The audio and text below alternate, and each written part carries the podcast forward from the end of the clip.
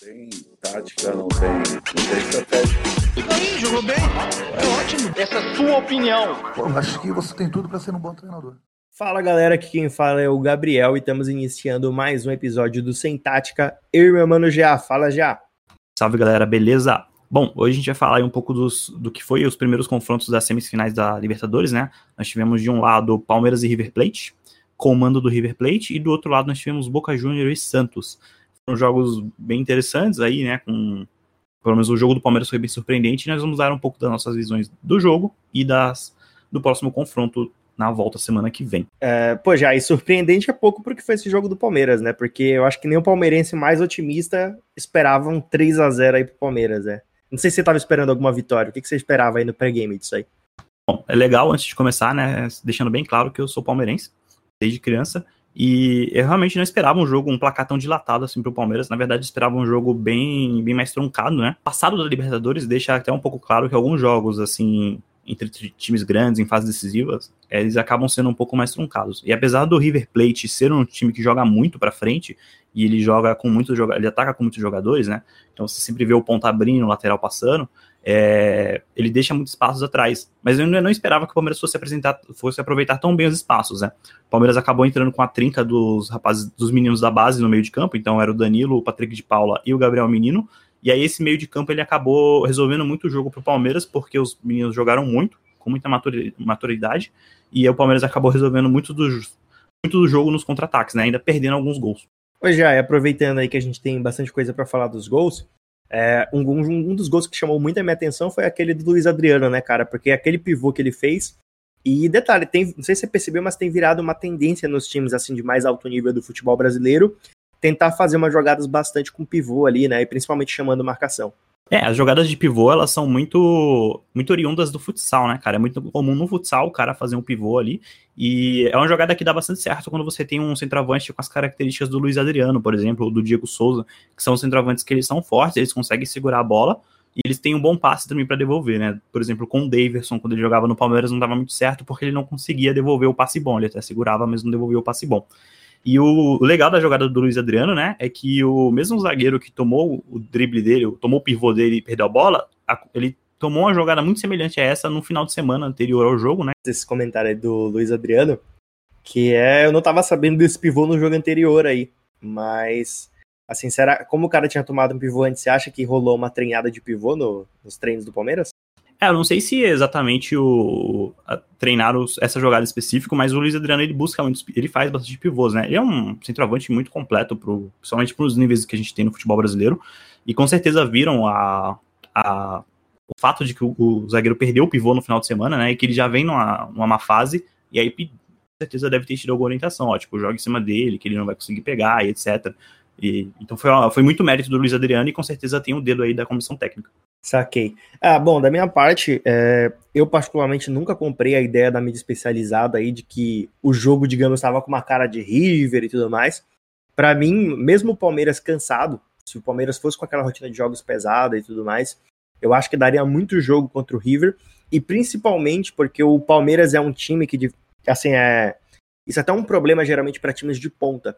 Eles não sabem defender, né? Ou jogar na defesa, eles só sabem jogar no ataque. E o Palmeiras aí, para mim, ele tem esse diferencial nos times de ponta, né? Tipo Palmeiras, Flamengo, São Paulo, Grêmio. O Grêmio também consegue fazer isso, sabe jogar na defesa. E o que o Abel tá criando, cara, com esses contra-ataques do Palmeiras, ele criou um sistema de contra-ataque muito, muito forte, cara. E, e assim, é, a retranca do Palmeiras não é aquela retranca, digamos assim, feia, né? Estilo Atlético de Madrid. É uma retranca organizada, que não fica fazendo falta, não fica fazendo antijogo, sabe? Eu gosto bastante de como o Abel arma a equipe para defender. O Palmeiras ele tem um elenco muito bom para jogar num, uma partida, para jogar um jogo reativo, né? Você vê peças como o Rony, por exemplo, que é um cara muito rápido, o Gustavo Scarpa também, são jogadores que se beneficiam de, de jogadas que se resolvem rapidamente. E eu acho que até casa um pouco com o tipo de, de anseio da torcida do Palmeiras, né? O Palmeiras, o torcedor palmeirense, ele não tem aquela paciência para ver o time jogando, tocando bola daqui e dali e demorar para decidir a jogada, porque Acho que é muito do palmeirense isso aí. Acho que vem muito da, do, do que o Filipão criou, né, no Palmeiras, que o Filipão foi um cara muito vitorioso com futebol muito direto. E o, o Abel ele conseguiu ler isso muito bem, ler as características do elenco, do elenco, né? E também as deficiências do River Plate, né? Porque o River ele deixa muitos espaços atrás quando ele ataca, e ele tem um pouco de deficiência nessa transição defensiva. Em compensação, a transição ofensiva do River Plate é muito forte. É, teve o um jogo, por exemplo, contra o Flamengo, contra o Flamengo não, desculpa, contra o São Paulo, que o River Plate ele ganhou, ele fez um ou dois gols no contra-ataque, mas assim, era um contra-ataque fulminante, o estilo do que o Palmeiras faz com o Abel, um pouco, muito espaço para percorrer, né? Porque o São Paulo também ataca com muitos jogadores e eles decidiram a jogada muito rapidamente. Eu acho que o Palmeiras teve muitos méritos mesmo na, nessa partida. Eu também achei que tava. As pessoas estavam pesando muito pro lado do River, né, falando que o River era muito favorito. Eu achava que era um pouco mais equilibrado, mas eu esperava que o River, o River fosse dominar mais o jogo e, e conseguir fazer um gol, né? Eles acabaram perdendo bastante gols e o Everton salvou bastante.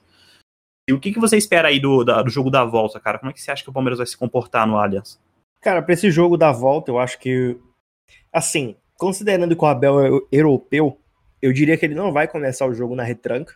Esse é o meu primeiro ponto. Eu acho que ele vai tentar começar o jogo tentando matar ali naqueles primeiros 10 minutos para fazer um golzinho ou pelo menos meter uma pressão no, no time do River e, e depois jogar o jogo ali mais na defesa com uma marcação que vai até o meio campo.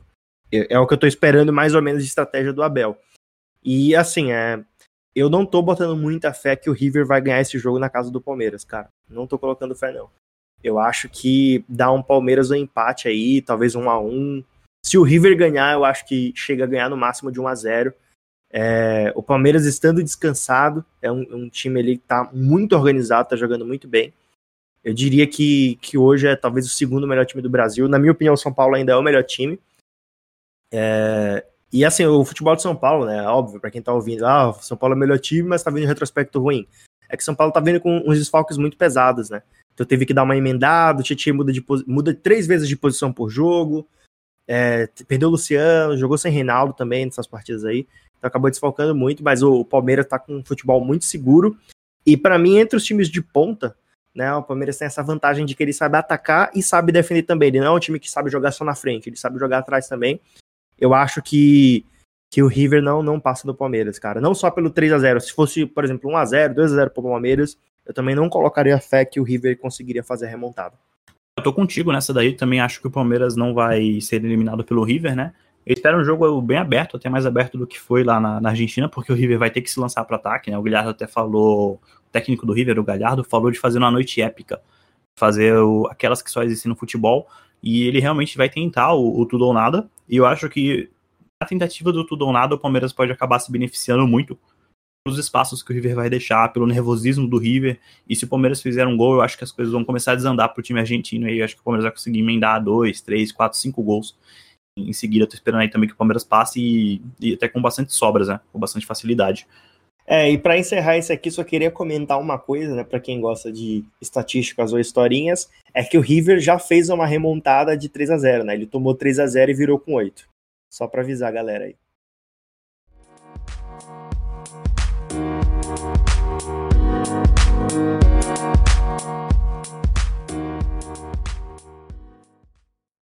Bom, já, e se o jogo do Palmeiras surpreendeu de forma positiva, eu pelo menos tive uma surpresa negativa no jogo do Santos, né?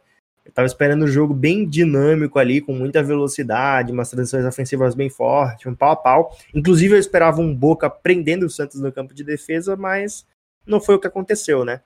O que você tem a falar aí do jogo do Santos?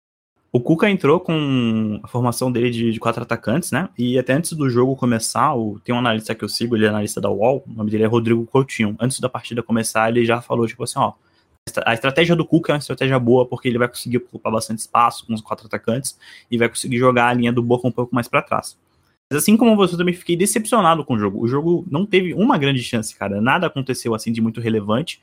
Tiveram algumas finalizações de fora da área, mas nada que levasse tanto perigo a ponto do de um dos times se sentirem ameaçados e um dos times tomarem um susto de fato, né?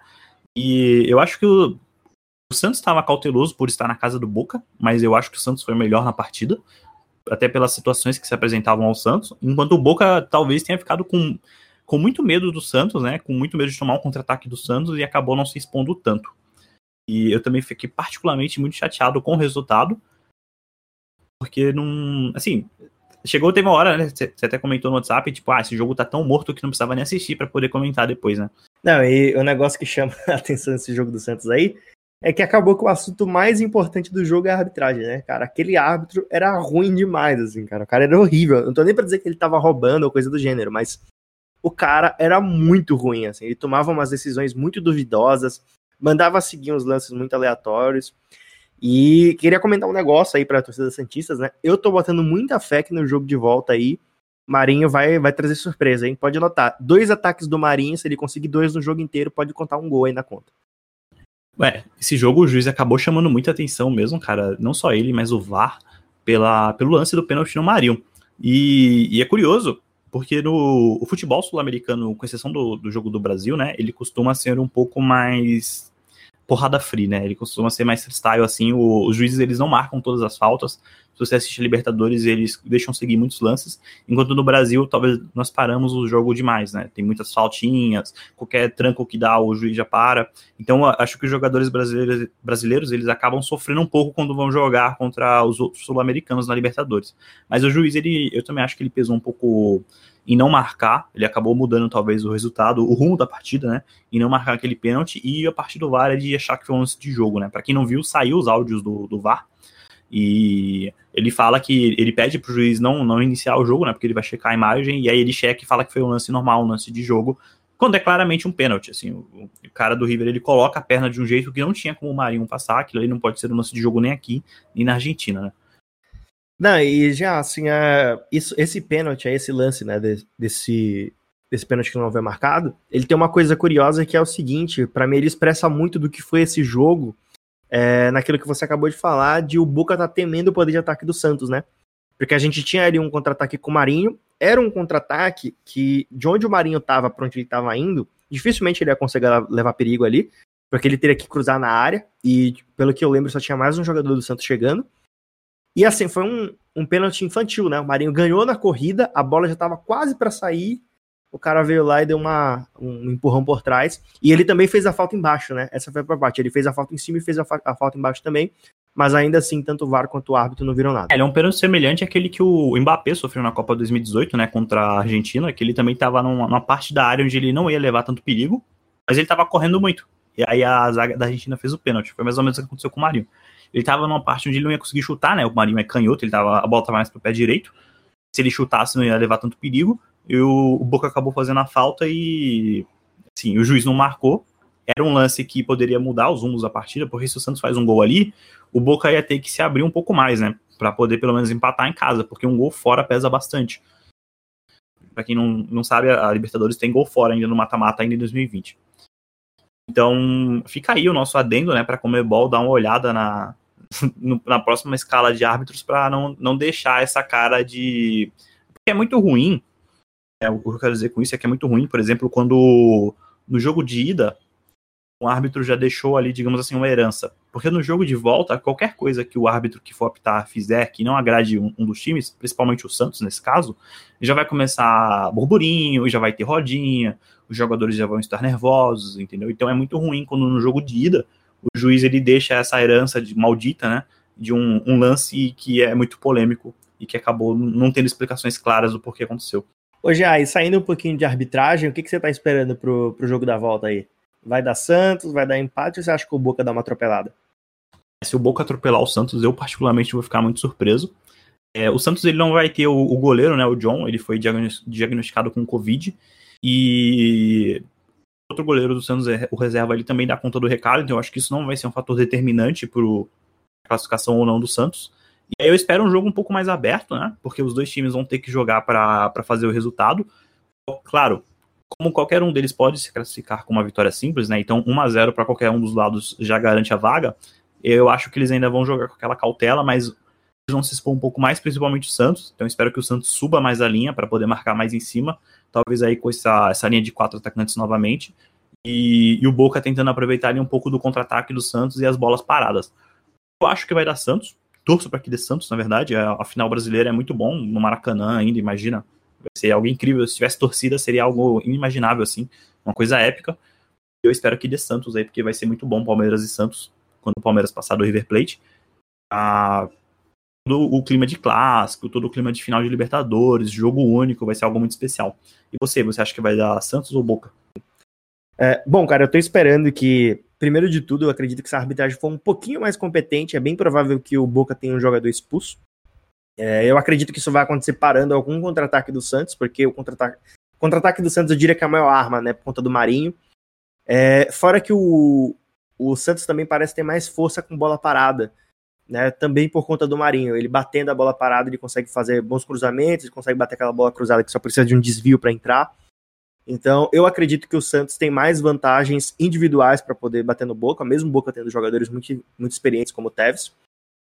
E eu tô, tô na expectativa aí, tô torcendo também para que o time brasileiro passe. Sempre que tiver um time argentino, eu vou torcer contra. Então, tô torcendo aí pro time brasileiro passe, porque eu quero ver Santos e Palmeiras na final. E aí, se chegar na final, aí eu acho que já vou ficar contra você, porque eu acho que eu vou torcer pro Santos, hein? Eu costumo torcer sempre para quem tem a história mais sofrida. Você tá de brincadeira, né, cara? A gente vai ter que rever a parceria no podcast. Mas também acho que o, Santos ele vai levar vantagem no contra-ataque. É legal, né? Pensar que o, o, Santos ele tem um trio de ataque muito forte com o Caio Jorge, o Marinho e o Soteudo. O, uma situação assim de um placar de desfavorável, um placar desfavorável ao Boca, uns 2 a 0 por exemplo, no segundo tempo já, é capaz do Boca começar a apelar um pouco, né? Para ter um jogador do Santos expulso ou alguma coisa assim. Tentar tirar o Santos um pouco da, da linha, digamos assim, para que eles possam já chegar na final dos falcados. É, mas eu vou torcer pro, pro Santos. Eu acho que vai ser bom um clássico paulista na final da Libertadores, principalmente porque vai ser no Maracanã, né? Que é a casa do Flamengo. Então vai ser algo muito, muito bom pro futebol brasileiro em geral e muito bom também pro futebol paulista. Depois de um ano aí onde o Flamengo dominou o cenário nacional e, e internacional, e uma final de paulistas no Maracanã do, do torneio do torneio continental vai ser algo muito, muito épico.